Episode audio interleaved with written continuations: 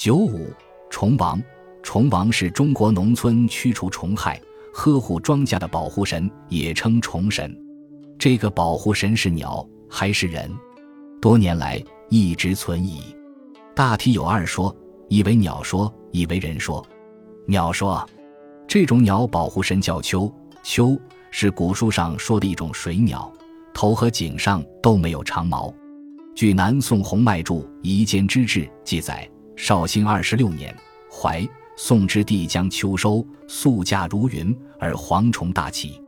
未几，有水鸟名曰秋，形如野物，高且大，月斗有长缩，可著树斗物，千百为群，更相呼应，共啄黄。才旬日，黄无结遗，遂以大熟。徐嗣上骑士于鲁廷及金朝，下至封丘为护国大将军。金朝时期。淮宋之地发生蝗灾，由于正值收获之际，人们叫苦不迭，却束手无策。这时，成群的秋鸟飞来，吃掉蝗虫，保护了庄稼。于是，金朝政府封秋为护国大将军，秋鸟成了民间祭祀的虫王。人们把秋鸟当成保护神，说明了人类对自然的敬畏。这里洋溢着人类对自然的感恩之心和感激之情。人说，这种说法出自清代著名学者袁枚。他说：“虫鱼皆八腊神所管，只需向刘猛将军处烧香求祷，便可无恙。”这里提到的八腊神，虚加解释：蜡不独腊而独诈，阴诈是古代一种年终祭祀。八腊。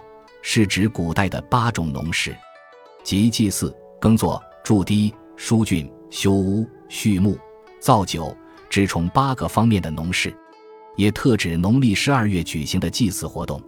这是说，崇王是刘猛将军。这里的刘猛将军，并不是姓刘名猛，而是一位姓刘的勇猛将军。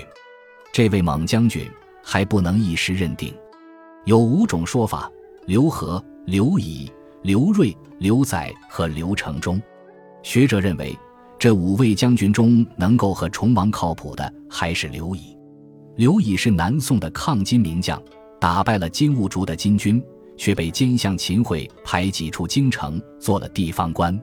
他在任上，恰逢百年不遇的大蝗灾，刘乙殚精竭虑，千方百计的灭蝗，保住了庄稼。宋理宗赵云敕封他为扬威侯，即天朝猛将之神。这里的猛将就是猛将军之意。此后，各地立祠设庙祭祀刘乙。当时的刘猛将军庙上有一副对联，也点明了崇王是刘乙。卧虎保岩浆，狂寇不教匹马还。须皇城忍岁，将军何好百重来。这副庙联上联是说。如卧虎般刘乙的军队死保边疆，来犯的金寇一匹马也别想回去。下联是说，任地方官的刘以驱蝗成功，获得丰收。听到将军的号令，各种各样的益虫都飞来了。上联是在歌颂刘以军事上的胜利，下联是在赞扬刘以农事上的成功。清高宗乾隆皇帝曾于一七四二年四月二十三日亲诣北京刘猛将军庙行礼。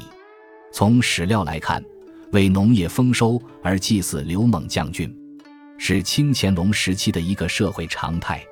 但乾隆皇帝祀神不为神。据《清高宗实录》记载，他在十年后的一道谕旨里说：“唯信刘猛将军之神，其然可免。